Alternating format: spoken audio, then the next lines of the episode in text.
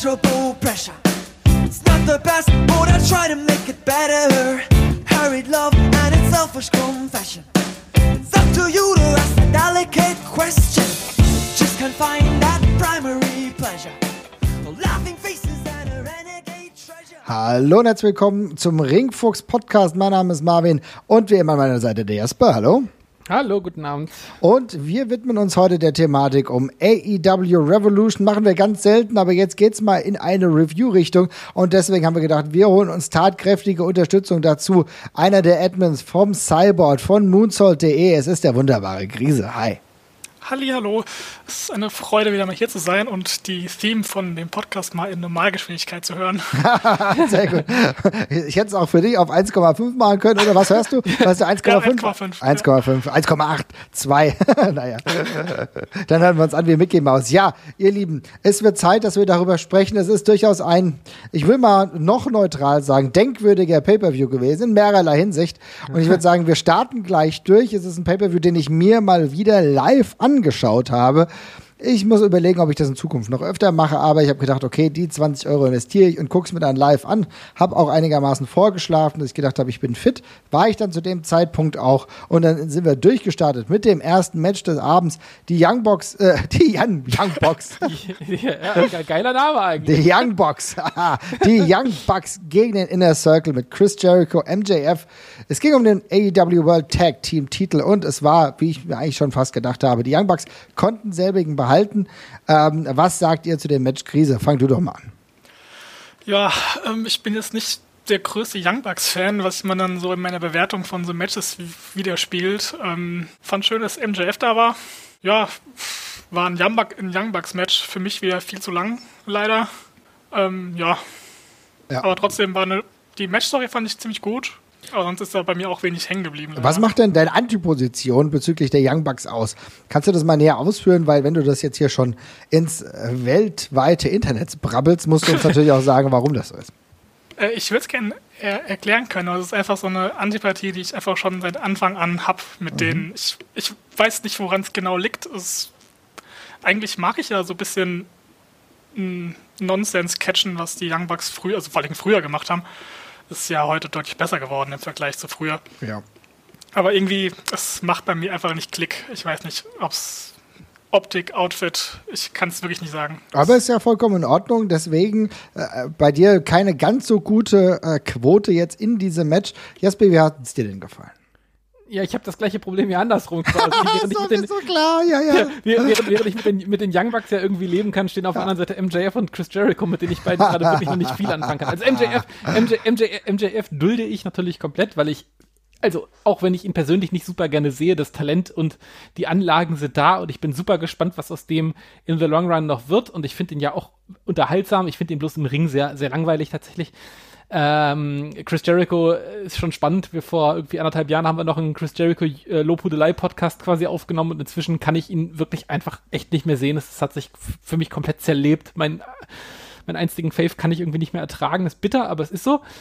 Ähm, ja, und ich bin, das, also ich habe bei den Young Bucks Matches, also ich mag die Young Bucks, ich kann mir die ganz gut so nebenher immer parallel angucken. Ich habe tatsächlich einfach nur das Problem, dass ich absolut keinen emotionalen Invest bei den Jungs Mhm. habe. Also ich kann sie, als, als Heels finde ich sie noch ganz, äh, ganz unterhaltsam, weil da sie, sind, sie haben eben diese leichte prickish, prickische Ausstrahlung, damit, damit kann ich ganz gut arbeiten. Aber, Aber jetzt auch gerade erst wieder entwickelt, muss ich sagen. Ja, Also die waren wesentlich smoother, wesentlich cleaner und gerade jetzt bekommen sie ja wieder diese Kanten. Ich finde, das jetzt, aktuell ist das mit die spannendste Phase der Young Bucks, muss ich sagen. Es, ja? ist, es ist auf jeden Fall deutlich besser, aber gegen den Inner Circle ist es eben auch nicht so, dass man da irgendwie einen emotionalen Invest auf der einen oder anderen Seite hatte. Ne? Es ist, man, wird, man, man wartet bei beiden so auf den nächsten Schritt und die hängen beide so ein bisschen gerade zwischen zwei Entwicklungsstufen auf beiden Seiten, finde ich. Beim Inner Circle wartest du auf einen Split und bei den Young Bucks auf die, auf die nächste Schärfung des Charakters so ein bisschen. Und also keine Ahnung, man sieht, was die, man sieht die, man, man sieht, wer da in diesem Match drin ist und ich finde, man hat genau das gekriegt, was man da erwarten konnte. Das war ein okayes, unterhaltsames Wrestling-Match, ein schöner Opener,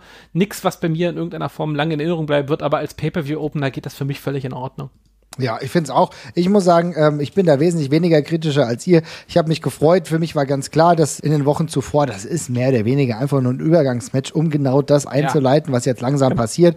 Die Young Bucks haben einen äh, sicheren Sieg erlangt, um äh, die, ihre World Title Regentschaft weiter zu positionieren. Und auf der anderen Seite haben wir den Inner Circle. Das führt jetzt zu einem War Council. Ähm, für den Inner Circle. Also das heißt, vielleicht werden wir diesen Split jetzt langsam erleben. Das, was sich schon die Wochen, Monate angedeutet hat mit Chris Jericho und MJF, müssen wir abwarten. Aber es geht ja in diese Richtung. Die werden ja nicht dauerhaft als Tag-Team unterwegs sein. Was ist mit Sammy Guevara? Guevara ist auch so noch eine Frage, die dann irgendwie weitergeht. Aber das ist eigentlich, eigentlich ist es so ein Aufbau zu diesem Split, mehr oder weniger. Ne?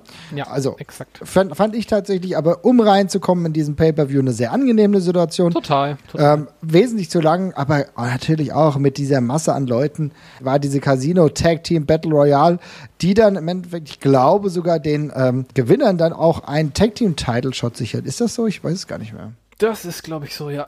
Das dürfte so sein. Der Death Triangle mit Ray Phoenix, der in den letzten Wochen wieder wunderbar performt und Pack gewinnt. Finde ich eine schöne Angelegenheit. Ich hatte mich gefreut, Bear Country mal zu sehen. Ich finde die ganz schön watzig. Das finde ich irgendwie ganz angenehm. Ansonsten muss ich sagen, rollen wir da durch. Es gibt, also ein, ein anderes Tag-Team, über das ich noch ganz kurz sprechen will oder ganz kurz erwähnen will.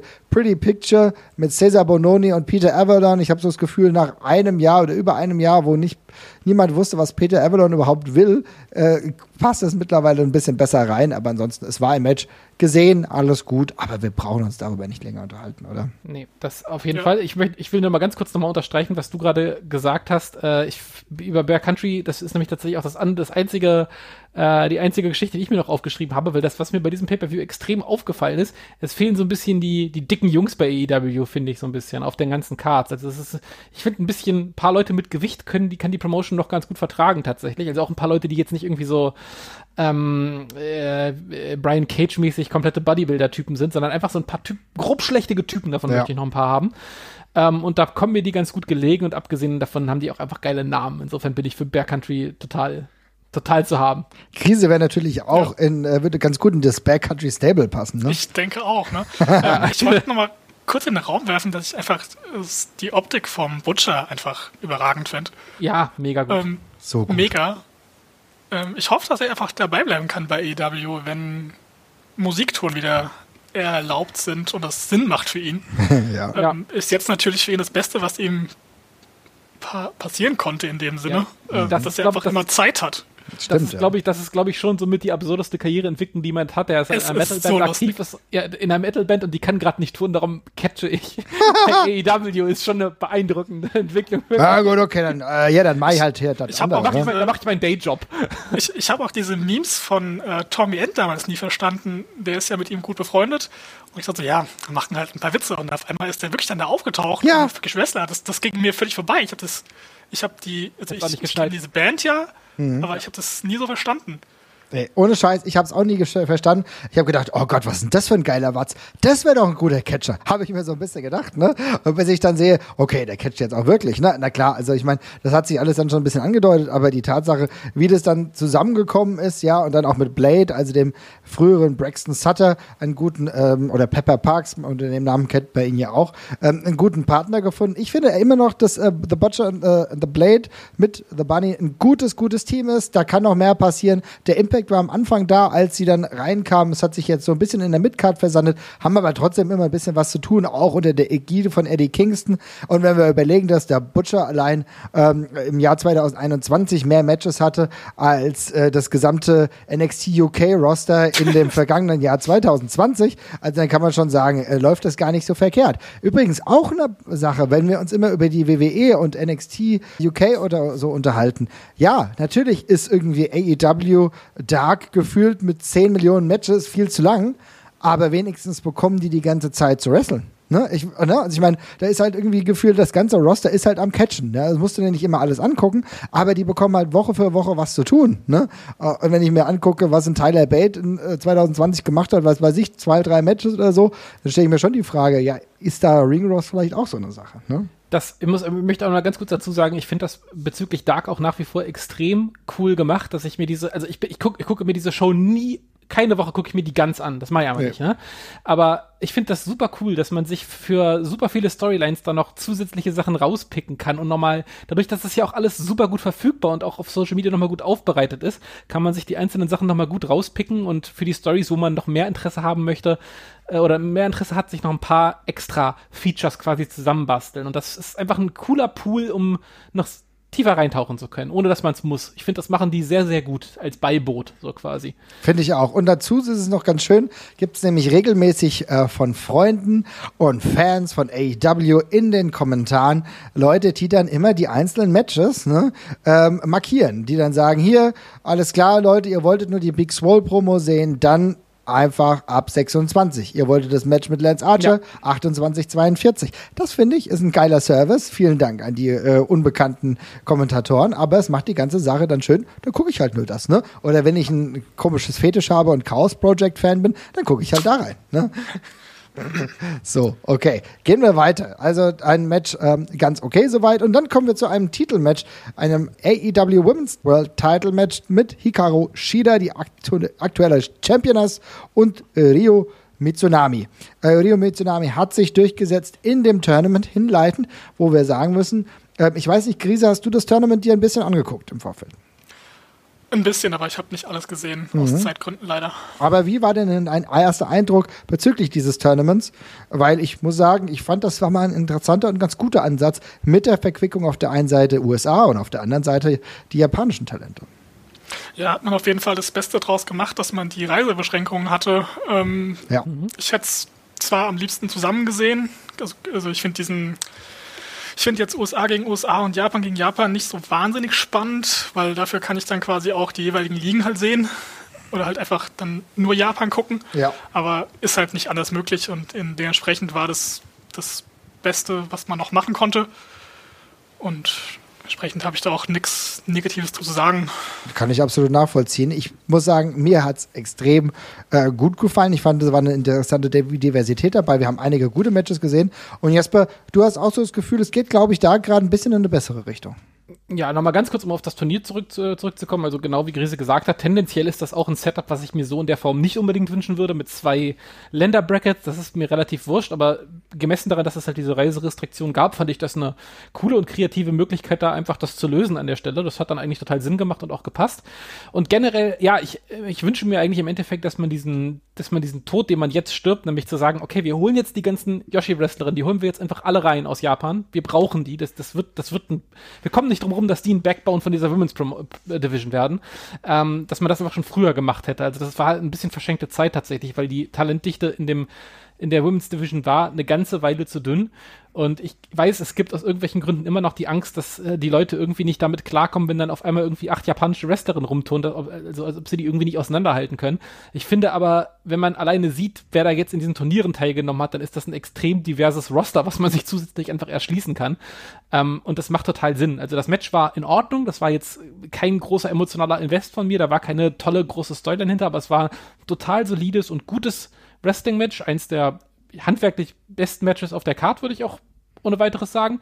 Äh, aber ich habe mich hat's auch super gefreut, dass äh, Maki Ito äh, in der Pre-Show mit ein, aufgetreten ist und in diese Promotion übernommen wurde. Ich raffe nicht, wie das bis 2021 und eine Pandemie dauern konnte, dass dies in den Wrestling-Mainstream geschafft hat, weil die in meinen Augen so eindeutig Money ist und einfach so unterhaltsam und so anders ist, dass es hätte man schon viel früher machen können und ich raff's nicht, warum WWE oder Impact oder was weiß ich, wer da irgendwie gepennt haben, aber ist okay, dann ist jetzt bei AEW, ist für mich völlig fein.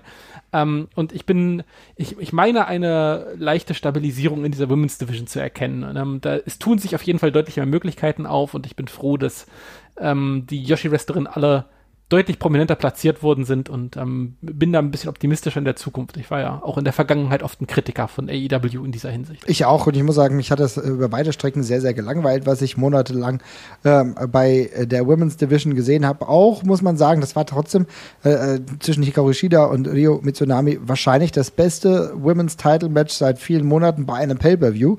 Und allein das ist schon äh, schön. Ich freue mich mittlerweile. Ich finde, Shida ist echt eine, also sie hat sich gemacht, weil das hat mir echt sehr, sehr gut gefallen. Und darauf kann man aufbauen.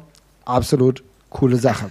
So. Eine Sache ich möchte denk- ein- eine, Sorry, äh, Grise zuerst. Ich will auch Also eine, ich wollte nur einwerfen, dass das wahrscheinlich auch der einzige Weg ist, wie man eine Women's Division aufbauen kann, äh, mit WWE im Rücken oder quasi vor einem, die ja Total. alles weg sein, was geradeaus laufen kann. Gerade Ja. im Frauenbereich ist das ja nochmal die Schwelle deutlich tiefer, Richtig krass. Ja, du hast was vollkommen WWE da alles sich nimmt.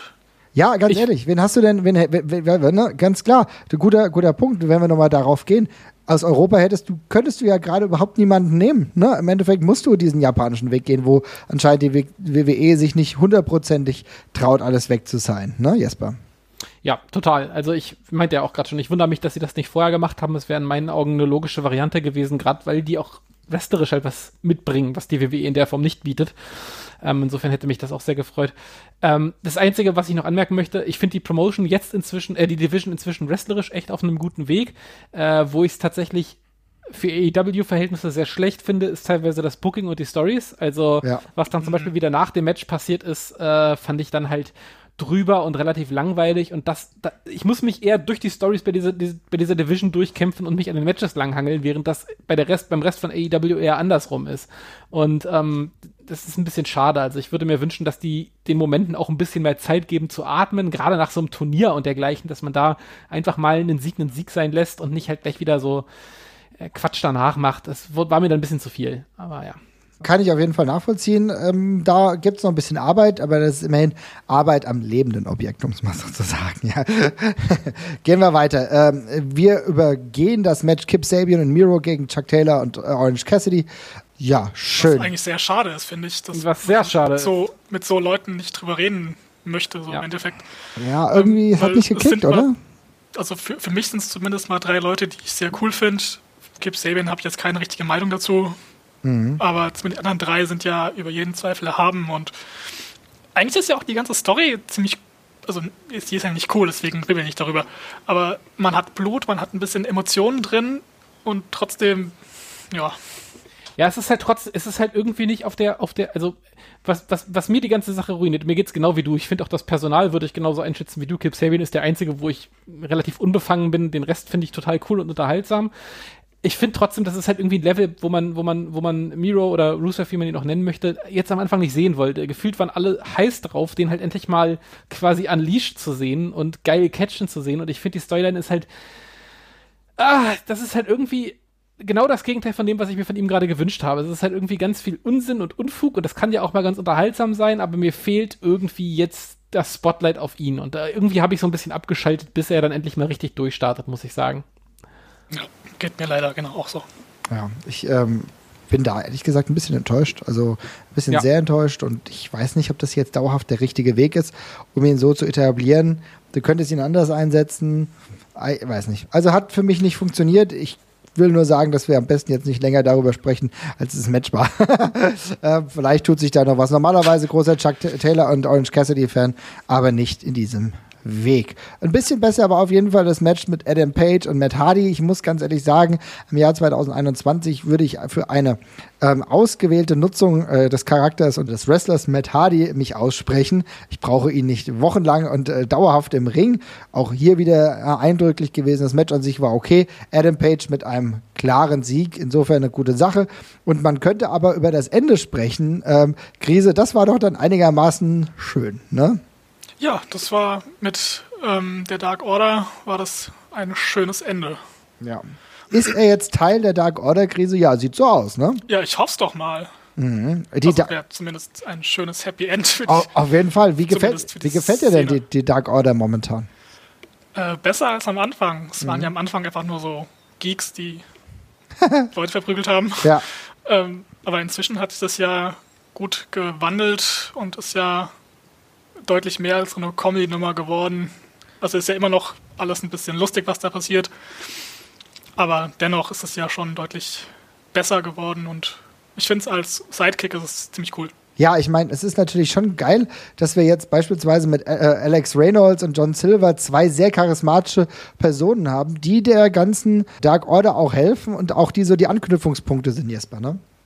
Total. Ich habe ja so, ich habe ja so ein paar Kinks im Wrestling und äh, mein, mein, einer meiner größten Kinks ist es tatsächlich sind sind sind Odd Couple Tag Teams. Das habe ich schon oft hier erwähnt im Podcast. Und ein ganz anderer großer Kink, den ich habe, sind Heel Stables, die, weil sie nicht richtig angenommen werden, äh, zu Comedy Face Stables turnen und dann auf einmal aber als solche total durch die Decke gehen. Äh, das fand ich bei New Day damals schon geil. Da war es ja im Grunde der gleiche Weg, wo man auch erst versucht hat, das sind jetzt hier Heels und dann war es irgendwie so, nee, das klappt nicht. Okay, ja, komm, bejubelt die einfach alle, ist egal. Und bei Dark Order ist es, bei Dark Order ist es genau der gleiche Kram und dann, in, dann, dann hat man immer das Gefühl, die jeweilige Promotion schreibt die eigentlich nur so als Side-Act dann irgendwie rein und dann werden die immer größer, als sie eigentlich sein dürften. Und ich finde bei, bei Dark Order, das ist, für mich sind das so die Maskottchen der Promotion geworden, irgendwie so ein Stück weit. Die, die tanzen damit rum. Das ist ein geiler Inside-Joke, den man hat, wenn man das guckt. Das ist total unterhaltsam. Da sind super viele äh, lovable Charaktere halt irgendwie drin, von Cold Cabana bis hin zu äh, äh, bis zum bis, bis zu bis zu Brody, Brody Lees Sohn und sowas. Das ist einfach so ein Kid, der so eine Promotion auch zusammenhält und der so ein ja. eigenes Gesicht gibt. Und dann die Story mit Adam Page dazu ist lustig und kompetent erzählt. Das Match per se ist jetzt natürlich, ich finde das Rad jetzt nicht neu und wäre natürlich noch viel geiler mit Publikum gewesen. Das wäre halt ein geiles Live-Match gewesen, tatsächlich mhm. einfach, ne? Super unterhaltsam. Aber auch so hat das noch, war das noch gut und lustig und äh, diese Dark Order Geschichte, die kannst du mir gerade wöchentlich aufs Brot schmieren und ich werde es essen. Ich finde das, ich finde das cool und finde das unterhaltsam. Ich finde das alles cute und ähm, wie gesagt, das sind so, das sind so identitätsstiftende Sachen, die eine Promotion einfach braucht. Ja, sehe ich ganz genauso. Für mich war es halt insofern auch ein schöner Moment, weil es irgendwie ein bisschen was fürs Herz war. ja. naja. Ich würde vielleicht die Gelegenheit kurz nutzen, um kurz abzudriften ja, ähm, bei dem Thema. Ähm, das Hype-Video vor dem Match fand ich total super. Mit diesen äh, Modern Family-artigen äh, Einschnitten. Mhm. Ja. Wo die das so gut. Und da frage ich mich, sie bekommen das so gut hin, aber kriegen dann zum Beispiel die Audioqualität der Themes oh. oder generell die Live-Produktion nicht auf die Kette. So. Und ich frage mich, woran liegt das? Ich habe, danke. Ich habe ich hab mir, ich hab mir das genau das gleiche Thema habe ich mir auch aufgeschrieben. Ähm, ich habe überlegt, wo ich es wo ich's einkippe an der Stelle, ähm, weil ich bin, ich habe bei dieser Promotion, ich kriege, ich kriege auch einen Rappel. Ich, ich, ich, ich, ich bin gar nicht mal sauer, weil es oft nicht klappt. Ich bin halt einfach nur sauer, weil man oft innerhalb von 15 Minuten das das, den besten Punkt und den schlechtesten Punkt auf ja. den Shows quasi nacheinander hat. Und man fragt, wie kann das von derselben Promotion kommen? Also bei, die Audios, die Themes, die treiben mich wirklich in den Wahnsinn. Ich fand es bei der Show richtig, richtig, richtig schlimm ja. beim Entrance von Maki Ito, ja. der darauf aufbaut, dass die rauskommt und das Theme ballert und man hört ihren Gesang. Und wenn ich wüsste, dass sich AEW bewusst dazu entscheidet, diesen UFC-Effekt zu haben, dass die Themes einfach mhm. nur Teil der Hallenatmo sind, dann würde ich das akzeptieren und als Stilmittel hinnehmen. Aber jede zweite Woche oder jede dritte Woche mischen sie die Themes als zweite Audiospur rein, wie das die WWE auch macht und wie es in meinen Augen auch passieren muss. Denn, und das ist der schlimmste Punkt, die Themes sind fast alle gut. Ja. Die sind geil, ja. ich will die hören. Und sie, jede Woche ist, jede zweite Woche, und gerade mit den Pay-Per-Views ist es extrem oft, dass es in diesem Wulst dann untergeht und dann irgendwie irgendwie nebenher läuft. Und ich drehe da echt durch bei. Ich kann da, ich achte da auch jedes Mal wie versessen drauf, weil ich mich schon freue, die Sachen zu hören. Gerade das Adam Page-Theme will ich auch in geil hören. Maki Ito will ich in geil und laut hören. Und das kriege ich dann nicht.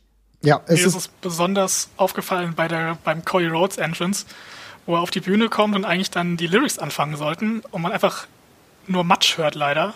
Ja. Und ich so, nein, warum? Ich kann es auch nicht verstehen. Du hast vollkommen recht. Gut, dass ihr es anspricht. Gut, dass du es ansprichst, Krise, denn es ist leider echt bitter, denn die Themes können sich alle sehen lassen. Ne? Von Kenny Omega über, äh, genau, Cody Rhodes. Das ist alles ist ja, es ist ja prägnant. Es hat irgendwas, ne? Und du hör, musst es ja einfach nur hören. Und im Endeffekt bekommen sie das nicht hin in der Regelmäßigkeit auch hier eine hohe Produktionsqualität abzurufen, was sie in anderen Bereichen ja durchaus oftmals hinbekommen. Wir werden gleich noch über ein paar Ausnahmen sprechen. Aber das ist echt ein busy, busy ärgerlich. Und äh, da hoffe ich, dass sich das ändert, denn es gehört für mich tatsächlich auch dazu, wenn ich äh, jetzt wirklich mal nachts um, äh, was weiß ich, drei Uhr mein 5.1-System hier aufmache, ja. dass ja. ich das halt auch mal ein bisschen höre, dass ich nicht nur die Wrestler höre, sondern wirklich die Themes, die vielleicht auch ein bisschen Atmosphäre ausmachen ich wollte gerade sagen, die geben, also Themes und sowas geben dir ja auch ein Gefühl von zu Hause. Das ist ja wie ein Titellied von einer, von einer Fernsehsendung, wenn du weißt, dass es losgeht und sowas. Und das ist ja, das ist ja total wichtig. Das brauchst du ja, um dich da, um dich da wohlzufühlen. Du brauchst ja im Wrestling so wiederkehrende Elemente einfach. Und die Themes gehören halt dazu. Und ich finde das halt doppelt schade, weil ich das Gefühl habe, sie haben, die wissen ganz genau, was sie an ihren Themes haben. Die machen damit ja auch viel. Die hauen ja irgendwie noch lustige 8-Bit-Videospielversionen auf YouTube und sowas raus, ne, von ihrem Kram. Das machen die ja auch. Genau. Die stellen die Themes, die stellen die Themes auch online. Die wissen und die geben sich da Mühe. Und die Themes, ich glaube, es gibt kein einziges Theme bei AEW, was ich richtig scheiße finde oder was nicht zumindest passt zu den Wrestlern. Das ist alles cool durchdacht. Und dann hast du aber, dann, ja, in, diesem, in dieser Live-Abmischung geht's halt unter und das würde ich mir wirklich wünschen, dass es flöten geht. Also die Maki Ito-Geschichte war für mich der prägnanteste Punkt, wo du siehst, das ist der Charakter, ne? Das muss sitzen bei ihr, das, die kommt damit raus und singt. Das ist der, das ist der Gag. Und dann haut's halt nicht hin. Also da hoffe ich, dass man danach besser tatsächlich. Es gibt's auch bei ein paar anderen Sachen, wollte ich noch gerade ganz kurz anmerken. Bei den Kameraschnitten habe ich das Gefühl, sie wissen teilweise nicht ganz, wo sie hinwollen. Sie haben da manchmal so eine komische Hybridlösung. Manchmal machen sie sehr viele, sehr viele Schnitte und nicht, nicht WWE viel oder Mhm. sowas, aber versuchen es sehr actionreich zu pacen, was auch cool sein kann. Und an anderen Stellen machen sie dann so New Japan Pro Wrestling sehr sportlich angehauchte, lange Kamerashots und dergleichen. Und manchmal vertauschen sie gefühlt, an welchen Punkt man was machen sollte. Also sie, bei der Show gab es ein paar Momente, wo sie Sachen verpasst haben durch Kameraschnitte und dergleichen, ist mir aufgefallen. Und gleichzeitig bei anderen Sachen, wo ich mir gedacht habe, okay, das ist jetzt ein Rest-Hold, schalt mal ein bisschen durch, ne, zeigt Mimik und sowas, haben sie dann draufgehalten, was ein bisschen komisch ist, aber ja. Ja, also das ist mir auch aufgefallen, gerade ein Match, was wir dann nachher mal ganz kurz noch behandeln werden. Äh, bei dem Ladder-Match ist es sehr oft der Fall gewesen, dass sie die falschen Spots erwischt haben. Ja. Ähm, das, da lernt man noch, das gebe ich denen, aber bei so ein paar Sachen sind halt dort eklatante Fehler dabei. Das ist, wie gesagt, wenn die, das werden die selber wissen, das werden die im Review, werden die das auch kritisch anmerken. Das ist nicht das, was das jetzt hier, das ist nicht kriegsentscheidend, aber das ist halt auch sind so kleine Fehler. Was man wirklich viel mehr in Sachen ähm, Emotionalität auch dabei bleibend haben muss, ist, dass du die Themes einfach hörst und dass du das nicht erst irgendwie über äh, drei Kanäle hörst. Und das muss jetzt bald mal sitzen. Ja. Gut. Aber, aber Wisst gut. ihr, ob die Kameracuts live sind? Also ob die live-live ausstrahlen oder mit Verzögerung? Oh, das ist eine gute Frage. Das ist eine sehr gute Frage, das weiß ich tatsächlich nicht. Also ich hätte Weil ich meine, mir- wenn es ja, Nee, sag, alles gut. also ja, wenn es live ist, lasse ich halt das auf jeden Fall gelten, dass es halt manchmal nicht anders machbar ist und Fehler passieren. Also gerade bei so Ladder-Matches oder so, wo einfach viel gleichzeitig passiert, Ja. dass man sich da mal ver verdrückt oder zu langsam ist, passiert halt. Das, das, das ist auf jeden Fall richtig. Also wie Marvin gerade auch schon angedeutet hat, die, die Kameraarbeit ist auch für mich das Verzeihbare, weil das ist halt echt gelernt. Ne? Das, da brauchst du, da brauchst du Erfahrung für, da brauchst du, da, da brauchst du, da brauchst du Wissen für. Und bei der WWE regen wir uns ja auch nur auf, weil wir wissen, dass sie es besser können und es eine Stilentscheidung halt ist. Ähm, aber wenn das halt schief geht und man mal was verpasst, das ist auch, das, das wird man wissen. Das guckt man sich beim nächsten Mal an und dann weiß man es so, ne? Ähm, aber genau, die Musik ist für mich auch das, das Schlimmere tatsächlich an der Stelle, genau. Aber ja. Ja, genau. Aber es ist trotzdem, äh, lass uns dieses Thema immer wieder aufnehmen und auch immer mal wieder beleuchten, ob es besser geworden ist, weil wie gesagt, okay, Cuts, aber ähm, die Themes, das äh, ist halt für uns alle, die wir irgendwie mit Entertainment und Wrestling auch groß geworden sind, ein sehr gewichtiger Punkt, auch um eine gewisse Atmosphäre einfach aufzusaugen. So. Dann gehen wir doch ganz kurz zu diesem Face of the Revolution Ladder Match. Es geht gleichzeitig darum, ein Number One Contendership zu ergattern um den AEW TNT. Titel.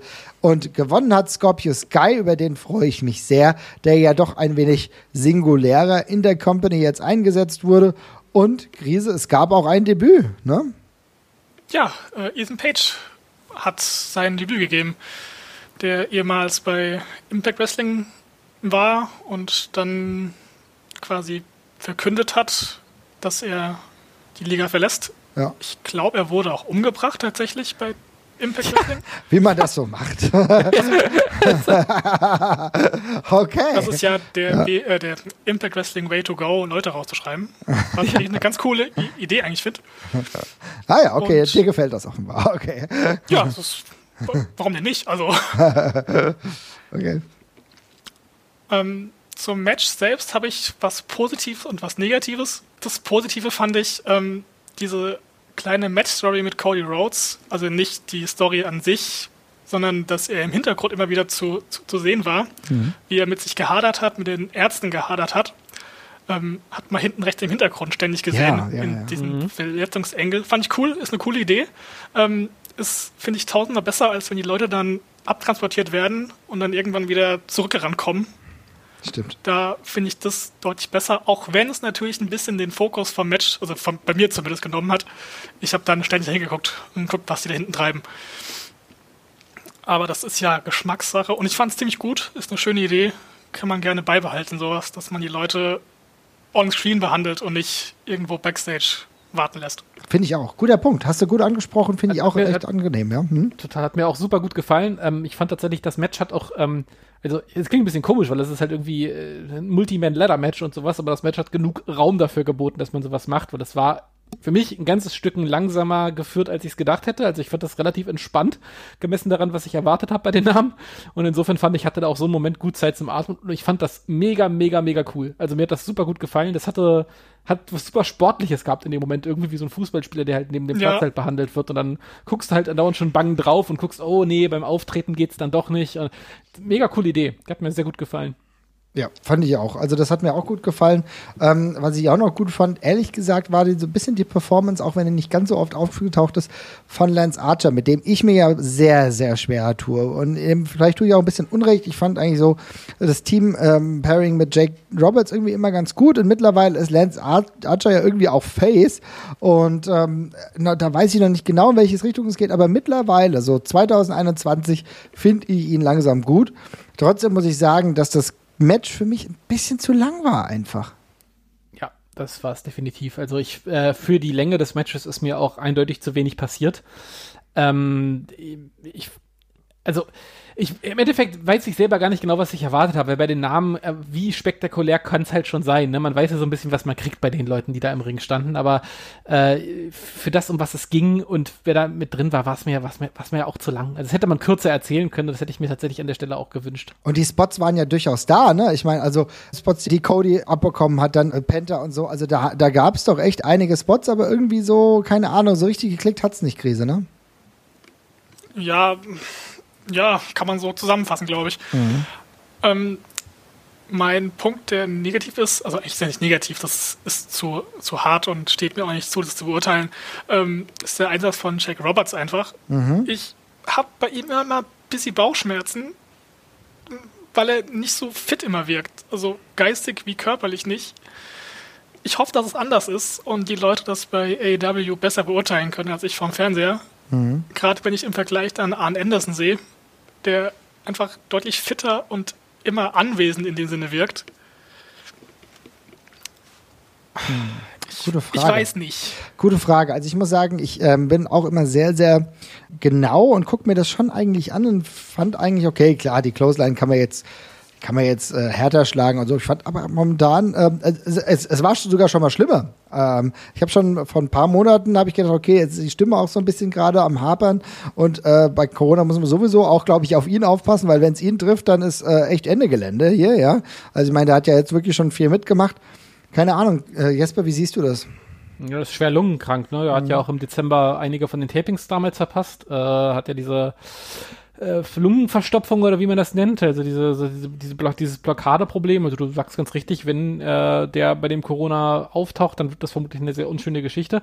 Ich finde, er sieht auch wackelig aus, aber ich ehrlich gesagt, ich habe das Gefühl, er möchte das unbedingt. Ja, das ist richtig. Hm. Ich habe das Gefühl, das ist äh, der, der Weg, den er gehen möchte.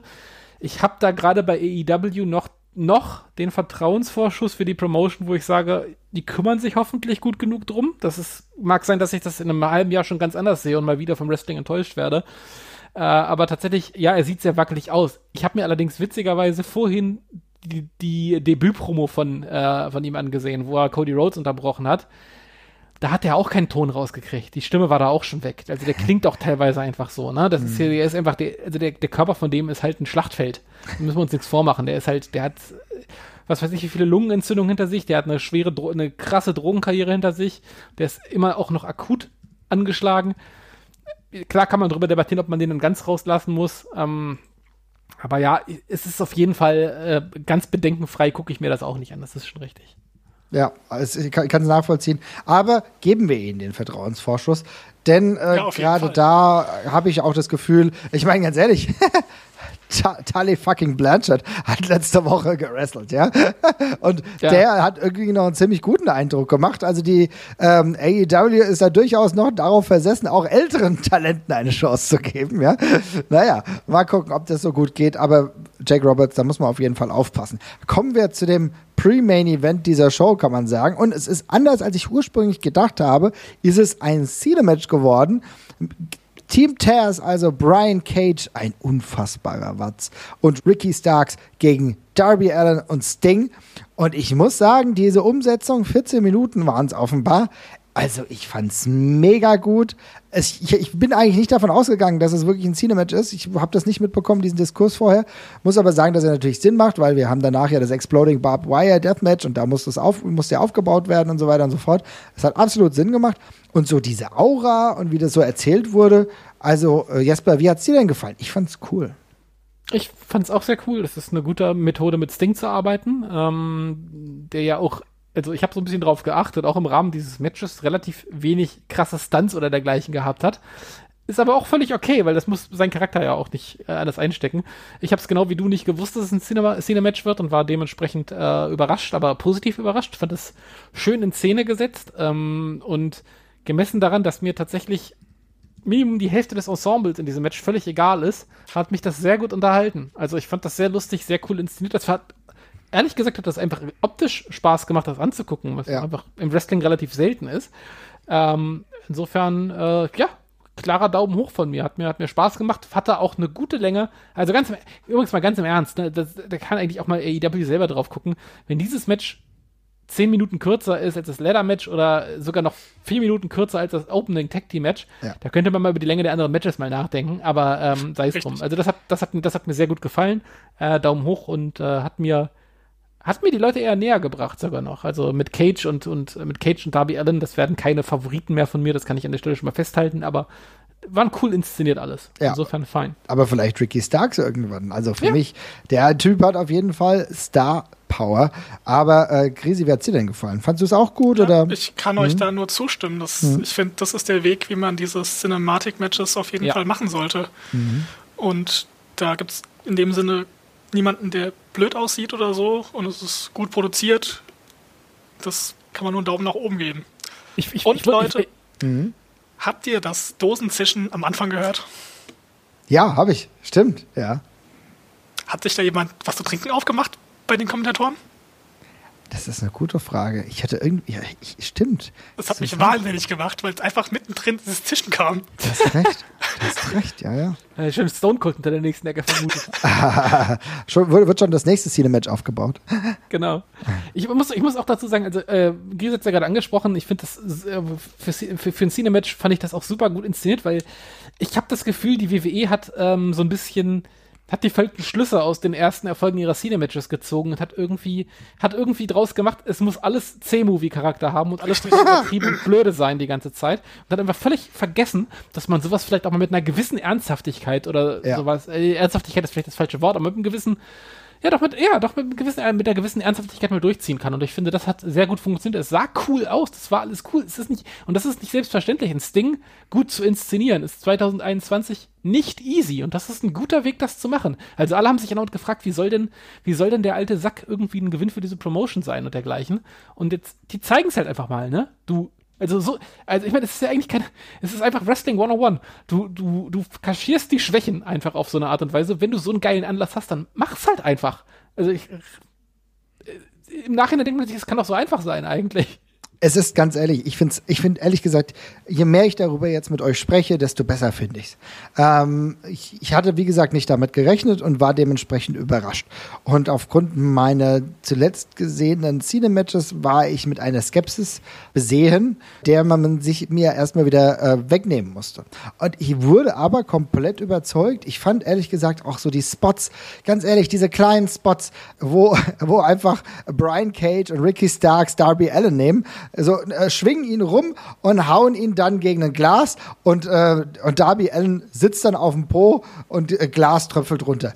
Das sind diese kleinen Szenen, die wunderbar geil sich als GIF eignen, die richtig markant in meinem Gedächtnis bleiben werden. Diese mehr oder weniger letzten Minuten, wo es dann darum ging, dass Darby Allen diese, diesen großen Sprung nach unten macht diesen, diese Nahaufnahmen nach Sting, sein Gesicht, das ist geil. Das ist Wrestling, wie du es erzählen kannst, wenn halt Sting nicht mehr in diesem Maße verfügbar ist, was vollkommen okay ist. Der Typ ist über 60. Ja, aber der macht halt noch, der macht noch seinen Stinger Splash, der, äh, der, der macht noch seinen Finisher, alles in Ordnung, aber der muss nicht großartig viel mehr äh, Ringwork machen, sondern schön ein bisschen prügeln, schöne obskure Setting finden, was sie ja auch herausragend hinbekommen haben, eine andere Färbung dem Ganzen geben. Ich muss sagen, ich fand die Einleitung auch ganz geil, dass Darby Allen hier schön mit seinem ähm, mit seinem äh, Board unterwegs war, während ähm, Sting mit dem Auto unterwegs war. Ich finde das irgendwie geil, ja. Und hey, äh, dass dann irgendwie äh, dann auch so ein Involvement noch reinkam und dann de dementsprechend äh, jemand Team Test dann noch geholfen hat, also die anderen Mitglieder von Team Test, habe ich gedacht, scheiße, jetzt wird es dann sowas. Aber nein, sie haben es noch rumgedreht. Für mich eine richtig gute Erzählung. So kann man es machen. Ja, absolut. Und vor, ob der, ja. ob der Sieger so sein muss, das Ding, den Sieg holt, weiß ich nicht. Richtig. Kann man drüber reden. Ähm, muss mal abwarten, wie es da weitergeht jetzt. Das ist richtig. Ja, ich, ich, bin da, ich bin aber ein bisschen zwiegespalten, weil ich finde es auch immer, es ist auch immer uncool, wenn der immer die Siege holt aus dem Tag-Team, der offensichtlich der ist, für den das langfristig das Profi der, der langfristig der Profiteur sein soll von der ganzen Geschichte. Und ich finde es auch mal cool, dem Veteran noch mal Credibility zu geben in dem ganzen, in dem ganzen Konstrukt. Und gerade gemessen daran, dass das Ding nicht so wahnsinnig viele Matches haben wird. Also gerade die, gerade die, die Halbwertszeit von Cine-Matches äh, steht und fällt ja auch ein bisschen mit der Pandemie zumindest stand jetzt. Ne? Es wird ja live deutlich schwerer zu machen, wenn wieder Fans in der Halle sind und dergleichen. Ähm, Finde ich es ganz gut, dass man das Ding jetzt auch noch ein bisschen Schulterklopfen quasi mitgibt, um diesen Charakter einfach noch ein bisschen frisch zu halten. Ähm, Darby Allen wird da noch genug genug bekommen. Weiß ja nicht, was on the long run noch passiert mit Darby Allen und dem Stinger. Vielleicht gibt es dann irgendwann noch einen Konflikt und dann brauchst du jemanden äh, starken wie den Sting, der dann äh, Darby Allen vielleicht irgendwie äh, Paroli bieten kann. Wir werden es sehen. Mal gucken, in welche Richtung es geht.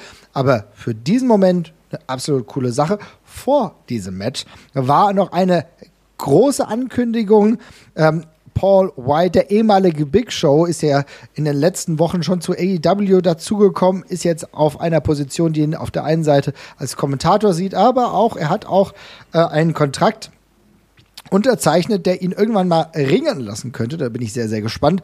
Aber er hat angekündigt, ein Hall of Fame worthy Candidate wird bald bei AEW aufschlagen und Jesper, beziehungsweise, nee, ich frag dich, Krise, es ist Christian Cage.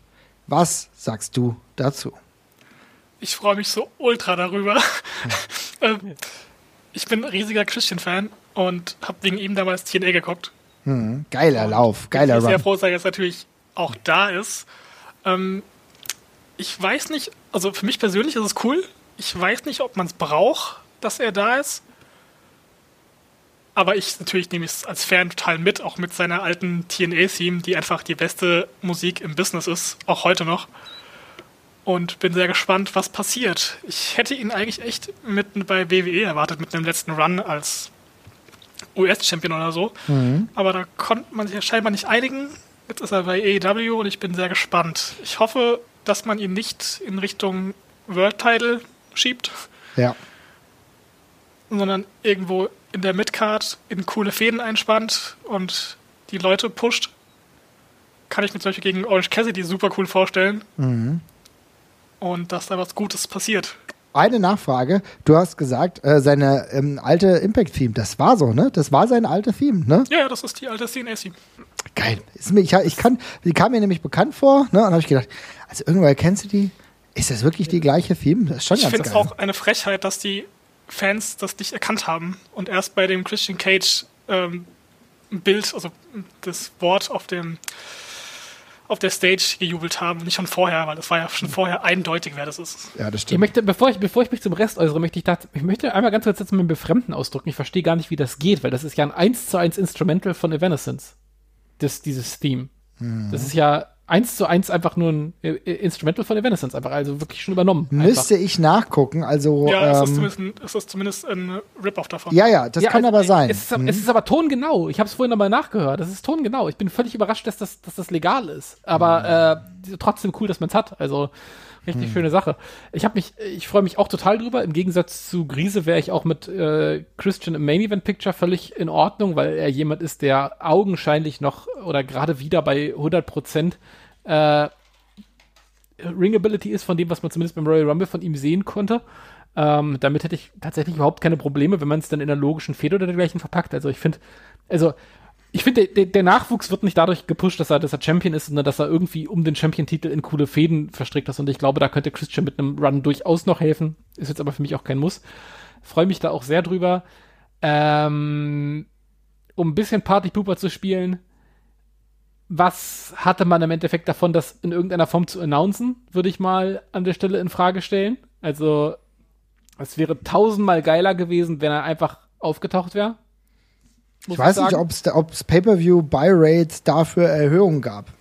Also, ich. Das, das Problem an der ganzen Sache ist ja, dass entweder man hat gedacht, es kommt ein richtiger Kandidat in Richtung Lesnar, Cena oder Punk. So, das ist und ist jetzt super enttäuscht.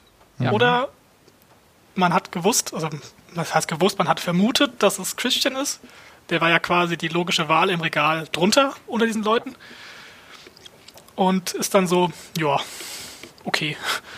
Ähm, das, ist, das war exakt meine Reaktion, weil es ist ein Stück weit fahrlässig, wenn du das Thema, wenn du das Thema im Wrestling aufmachst, mit wir haben das, das große, riesige Signing und es war ja, es klang ja schon so, als würde es nicht mehr viel größer gehen, dann weißt du ja, wo die Fans, die Gedanken der Fans hinwandern im Moment. Das sind genau die Namen, die du gerade genannt hast.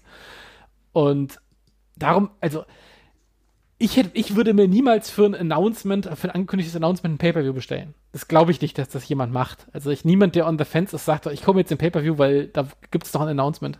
Also, ich finde, also für mich hat so ein bisschen vor allem Goodwill von, für den ich für AEW bezüglich sowas habe, gekratzt, weil keine Ahnung, das wäre für mich einfach, das wäre eine geile Surprise aus dem Nix gewesen, tatsächlich an der Stelle. Ich fand es auch davor schwierig, weil ich finde, ich gemessen daran, dass sie, sie haben ja diese zwei, äh, diese zwei Überraschungen angekündigt, einmal mit, äh, was dann Ethan Page war und einmal mit Christian.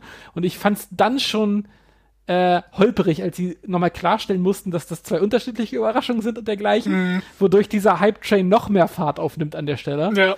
Und dann zum Schluss, ja, dann, dann, dann fangen halt alle an, drüber nachzudenken. Und je mehr die Leute drüber nachdenken, umso schneller landen sie bei Christian im Kopf. Und das fand ich ein bisschen schade.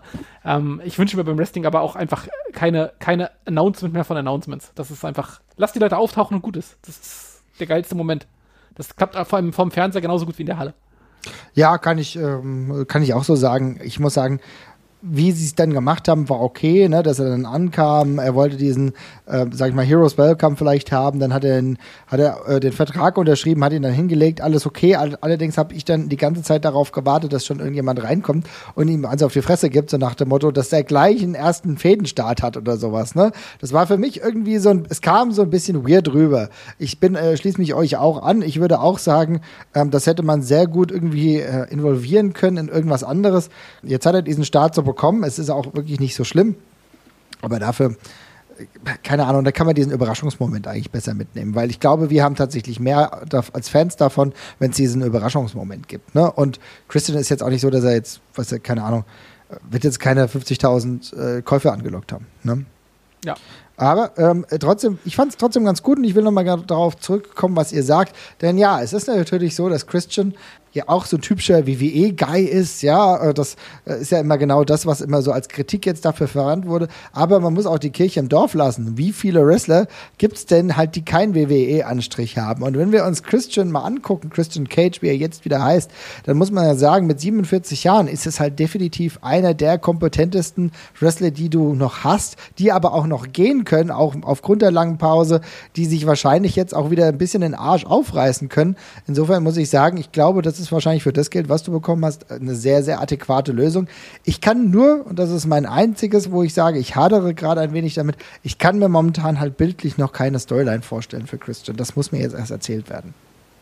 Ja, weil du das Alter angesprochen hast, ist ein guter Punkt, ähm, weil auch viel Kritik, warum man jetzt jemanden in dem Alter unter Vertrag nimmt. Aber ich glaube, man muss sich langsam im Wrestling davon lösen, dass es alt und junge Leute gibt. Oh, interessanter ähm, Punkt. Mhm wenn man gerade dieses Lance Archer ist 44. Ähm, ja. Der halbe WWE Main Event ist Ende 30, NXT ist Mitte 30. Ja. Ähm, man wird nicht viel jünger werden, weil die Leute noch nicht weit genug einfach in dem Alter sind. Äh, so Leute wie Sammy Guevara sind einfach da die super Ausnahme. Ist dass ja. die schon so weit sind in dem Alter. Und ich, Christian war ja sechs Jahre weg. Ja, Sechs oder sieben Jahre, ja. 2014 Ja. hat er, glaube ich, aufgehört, ja. Genau. Und er ist ja nicht super verbraucht von seinem Körper her dadurch. Und das sollte man auch in Richt, also da, dazu rechnen in sein Alter natürlich, dass er nur auf dem Papier halt so alt ist. Und er muss ja nicht auf 20 Jahre den Main Event tragen. Ja, das finde ich, finde ich genauso. Ähm, ich finde auch, ist, äh, was eben halt auch ein extrem wichtiger Faktor ist, wie, wie satt hat man sich an den Leuten gesehen. Ja. Und in dem konkreten Fall, Christian, wie du gerade richtig sagst, der ist seit sieben Jahren weg gewesen, hat jetzt einen Auftritt bei der WWE gehabt, wo er allen gezeigt hat, dass er es noch kann. Und jetzt mit diesem, mit, mit diesem Raketenantrieb wechselt er die Promotion. Das ist ja perfekt so. Also, ähm, das Comeback, was man sich bei der WWE jetzt gewünscht hat und sich drauf gefreut hat, das findet jetzt woanders statt. Das ist schon ein sehr smarter Schachzug. Und ehrlich gesagt, bei Christian passt das halt ganz besonders gut, weil die Karriere von dem ist ja ein ewiges Was wäre wenn eigentlich gewesen. Also die einzige Zeit, wo er wirklich mal den Ball richtig in der Hand gedrückt bekommen hat, war ja bei, war ja bei Impact oder bei TNA damals. Ja. Ähm, und bei WWE war das ja, ja, da hat er dann auch mal seinen Run gehabt, aber das war ja alles sehr kurzfristig und lange getragen hat er die Promotion ja in der Regel nicht Nee. bei der WWE. Da war er ja maximal Übergangschampion. War auch Und, nur ähm, zweite Geige beim Summer of, of, of Punk quasi damals. War ja die große Hauptstory. Ja, exakt das, genau. Und Der- irgendwie zwei, zwei egale Matches gegen Randy Orton waren das, glaube ich, die er damals Zwei, ich glaube hat, 15 gefühlt. ja. ne? Ja, aber bei den, bei den, Pay- bei den, bei den, ja, Ja, bei, das bei kann den. Pay-Per-Views meinte ich, bei den Pay-Per-Views. Genau. Ja. Ähm, Also- guter Punkt mit dem TNA, das hat, und diesem Wechsel, das hat ein bisschen TNA-Vibes. Ähm, Ja. Da ist er ja auch quasi direkt rüber gewechselt, als der Vertrag ausgelaufen ist. Und jetzt ja quasi wieder die gleiche Situation, also nicht die gleiche, aber eine ähnliche Situation. Ähm, alles richtig gemacht, würde ich behaupten. Ich finde, äh, ich finde, ich will, ich finde es ganz, ganz gut, dass wir das jetzt auch nochmal ganz kurz ansprechen, weil ich hatte als Kritik im Internet gelesen, ja, okay, jetzt ist jetzt hier TNA 2.0. Also, liebe Leute, muss ich mal ganz kurz mal aufgreifen. Ich finde, das ist kompletter Bullshit. So, ja, ja, natürlich ist jetzt Christian, der war auch mal bei TNA und natürlich gibt's Leute, die halt von der WWE und was Gutes zu, ähm, äh, zu AEW wechseln. Das ist jetzt so. Aber jetzt TNA 2.0, allein wenn ich mir angucke, in welcher Area die das machen, in welcher Halle die das machen, dann ist es für mich was ganz anderes. Auch die Produktion ist für mich tatsächlich weitestgehend viel, viel, ja, keine Ahnung, sieht für mich ein bisschen professioneller aus. Krise, siehst du das auch so oder würdest du diesem Vorwurf, dass wir hier quasi TNA 2.0 haben, würdest du dem zustimmen? Also ich weiß, wo der Vorwurf herkommt und ich ver verstehe ihn auch in gewisser Weise, aber ich halte ihn für falsch. Kannst du erklären, Ähm, wo der Vorwurf der Ja, äh, TNA hatte 2.0 ja- herkommt? Hm? Ach, ich krieg's, ob ich es richtig zusammen, weiß ich gerade nicht. Ähm, sie haben damals ja um 2008 rum, als Hogan kam, Ja. haben sie ja wild alles gesigned, was WWE mal irgendwie nur angeguckt hat und verfügbar war. Und hatten dann ja eine richtige WWE-Resterampe und dann dieses tolle Segment äh, bei der Enthüllung bei Aces of, of AIDS, wo es dann hieß, it's Mike Knox from WWE. Ähm, das fasst das ganze Dilemma schon zusammen, indem sie einfach irgendeinen random Typen geholt haben, ihn als großen Payoff da demaskiert haben und ihnen fällt nichts Besseres ein, als zu sagen, das ist Mike Knox von der WWE. Vielen Dank für nichts an dieser Stelle. Und daher kommt auch ein bisschen diese Angst von den Leuten bei neuen Ligen, wenn die einfach auch dann Leute sein. Jetzt hattest du in kurzer Zeit halt äh, Big Show als riesen WWE-Guy geholt. Du hast Christian, der, ja gut, Christian kann man nicht so richtig gelten lassen, aber ich verstehe es zumindest ein bisschen. Du hast Sting jetzt als relativ alten da. Ähm, Miro natürlich auch. Matt Hardy, ist, also ich, ich, ich verstehe es, wo es herkommt, aber ich glaube, man kann es nicht gelten lassen, weil es AEW bisher um Welten besser macht als TNA damals. Finde ich ehrlich gesagt auch. Äh, Jesper, wie siehst du denn das? Findest du diesen TNA 2.0 Vorwurf irgendwie gerechtfertigt oder ist es jetzt auch so ein bisschen, also ein bisschen fast so eine müßige Diskussion, so wie ich sie eigentlich gar nicht so hundertprozentig aufmachen will? Nee, also ich finde ganz relativ eindeutig, dass ist, dass äh, AEW vor allem die Leute signed, die bei der WWE augenscheinlich unter ihren Möglichkeiten geblieben sind, größtenteils. Also sei das ein Brody Lee, sei das ein Christian, das sind doch alles Leute, wo wir immer gesagt haben, da wäre mehr drin, aber der Teich ist ein bisschen zu groß, als dass das Ganze nach oben schafft, oder sie sehen das Talent nicht, wie rum man es jetzt auch drehen möchte, und dass die eine, eine, eine, eine, eine Ebene drunter, in Anführungszeichen, wo ein bisschen weniger von den ganz großen Superstars gerade noch rumtouren, äh, da ihr Glück versuchen und dafür auch total ausreichend mit den Chris. Ich, ich, also wenn wir es mal am Beispiel Christian durchgehen, es gibt, es gibt keine, es gibt keine Facette, mit der der diese Promotion nicht bereichert. Der ist im Ring offenbar noch extrem gut und ist ein Veteran. Der hat Charisma, den kennen die Leute. Das ist, äh, ist, ist, eine, ist eine Newsmeldung, dass er da aufgeschlagen ist. Also warum nicht machen? Der einzige Fuff, den man machen kann, ist eben, ja, der nimmt jetzt jungen Leuten den Platz weg. Aber ganz im Ernst, gute Leute nehmen jungen Leute nicht den Platz weg, die schaffen Platz für junge Leute. Das ist halt die Sache. Der, daran, an dem können sich Leute hochziehen.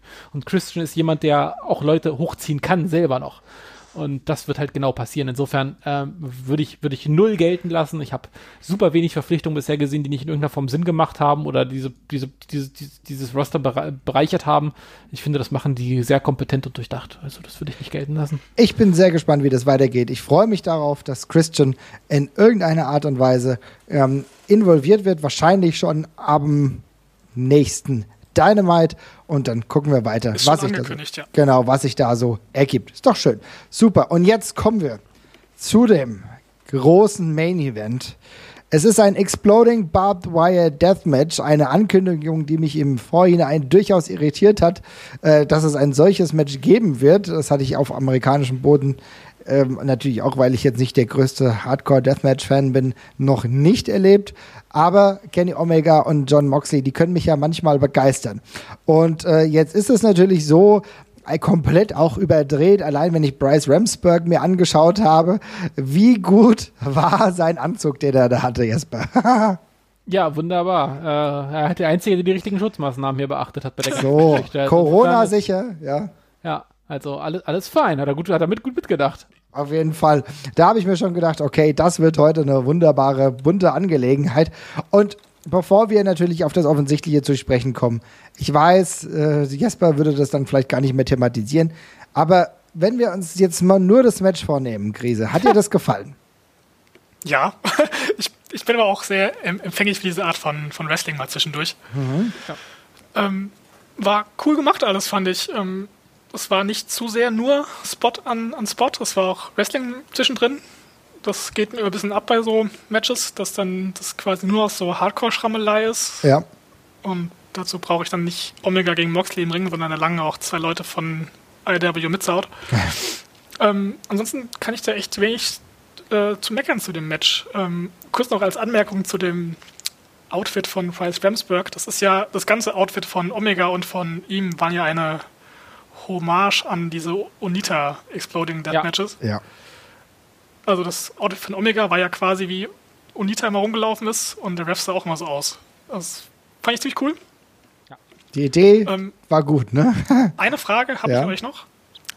Warum lief denn der Countdown weiter? Nach dem Match. Das habe ich nicht ganz verstanden. Ist das, ist das immer so?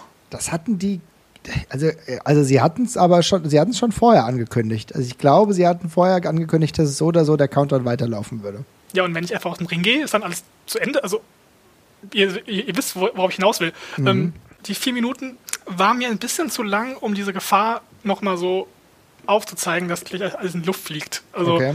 in vier Minuten, da kommt ja teilweise schon die Crew rein und holt einen Wrestler einfach raus in der Zeit. Mhm. Ähm, das fand ich vom Timing ein bisschen schade. Da hätten so zwei Minuten besser gefallen. Mhm.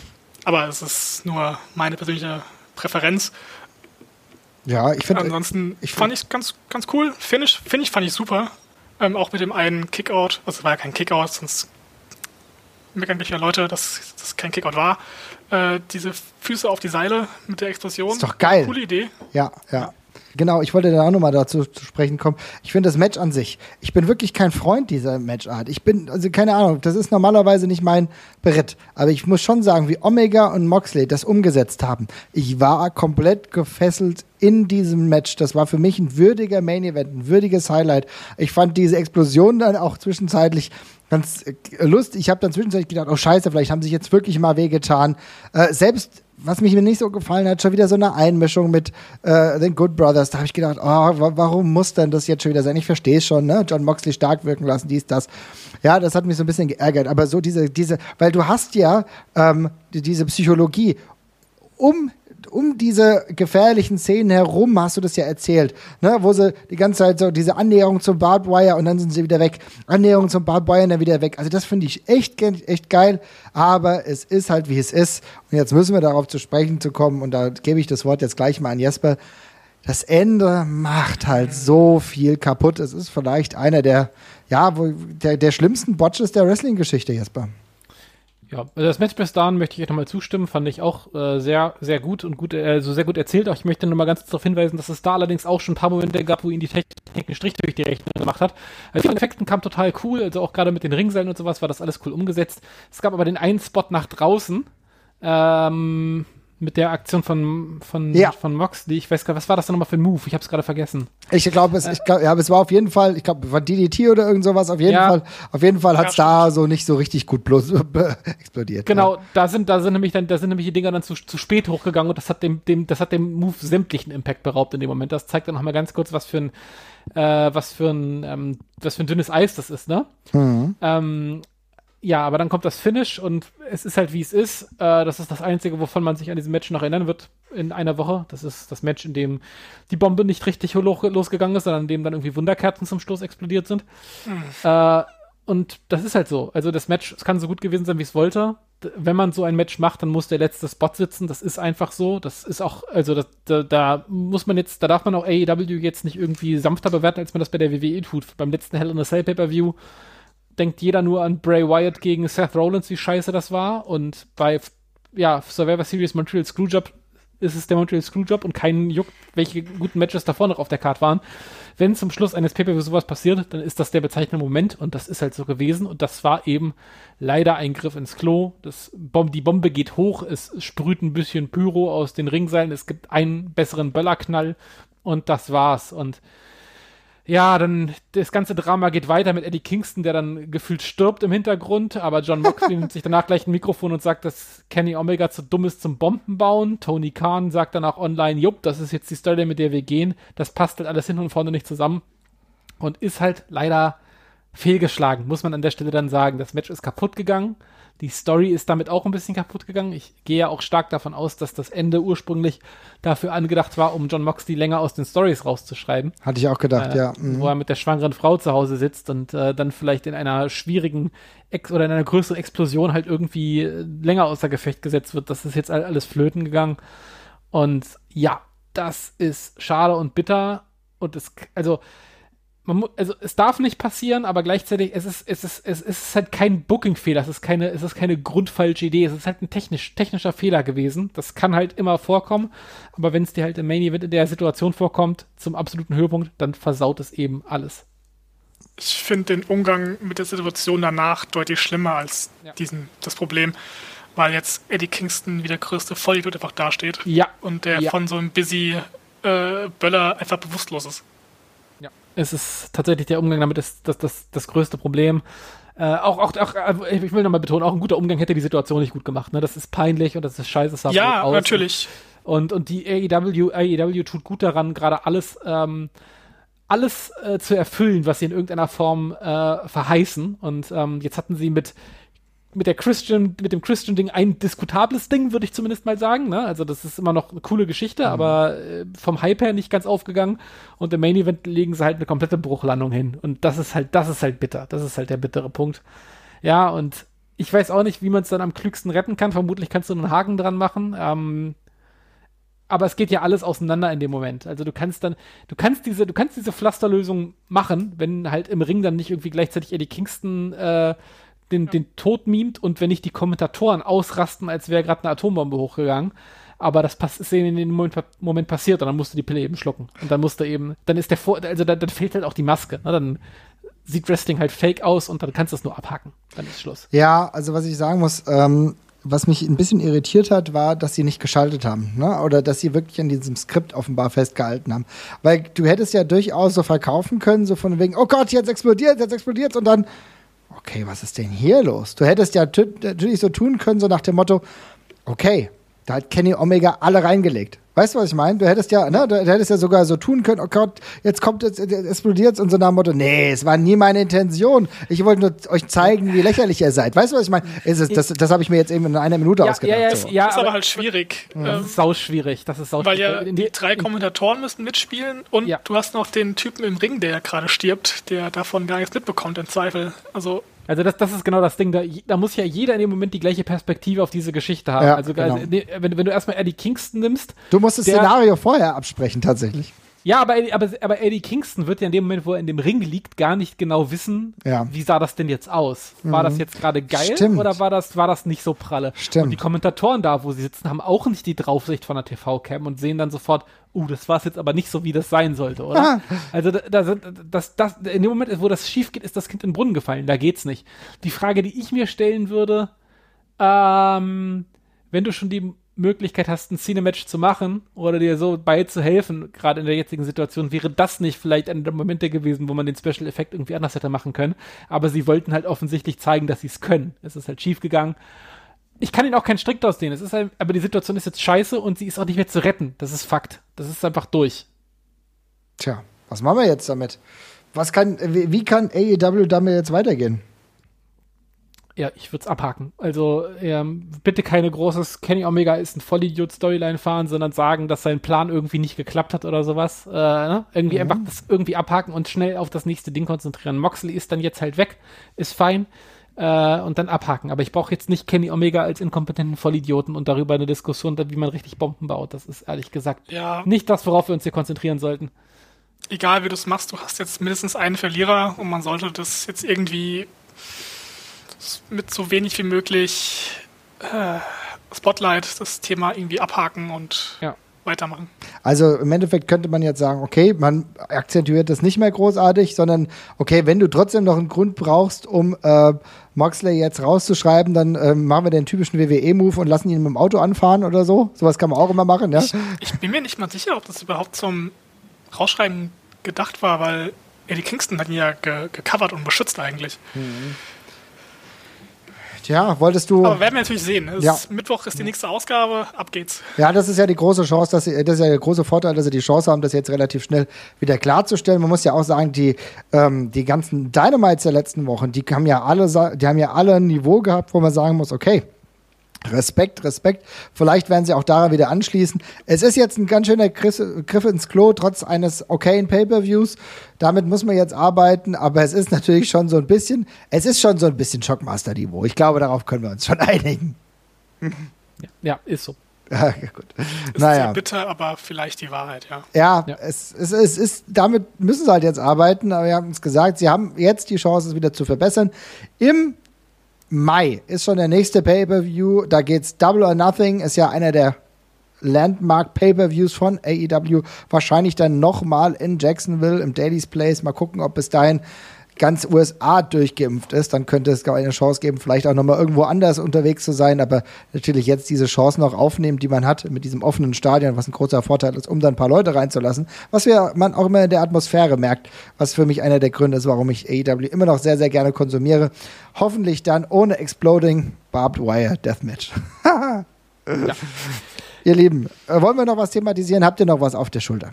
Meinerseits bin ich durch, ich habe alles dazu gesagt. Es war insgesamt, also für mich war es ein durchschnittlicher Pay-Per-View, der durchs Ende leider halt, muss man echt sagen, ruiniert worden ist so ein bisschen. Äh, kein Vorwurf dabei, es ist eine komische Mischung, ne? Weil es ist halt irgendwie komplett kaputt gegangen, aber man kann niemandem Vorwurf dazu machen, weil Fehler passieren halt einfach. Aber abhaken, weitermachen. Das, Es Gute, ist- das, Gut, das ja. Gute mitnehmen und das Schlechte besser machen beim nächsten Mal. Es ist so, dass du erneut loben kannst, Omega äh, Moxley hat eine gute Psychologie, das hat gut funktioniert.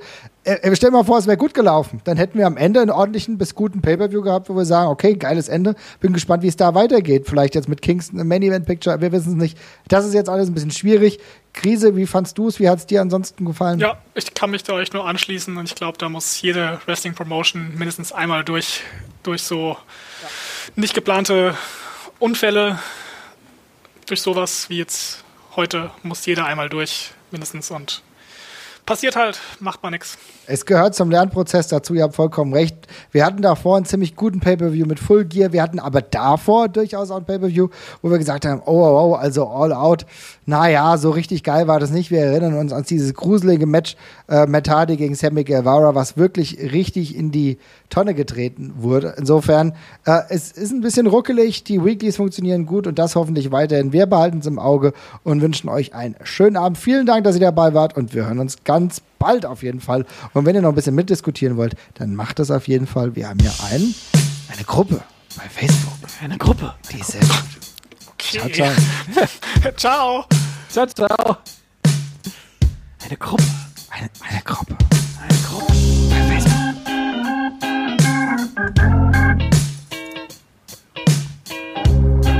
Bei OnlyFans. Oh Gott.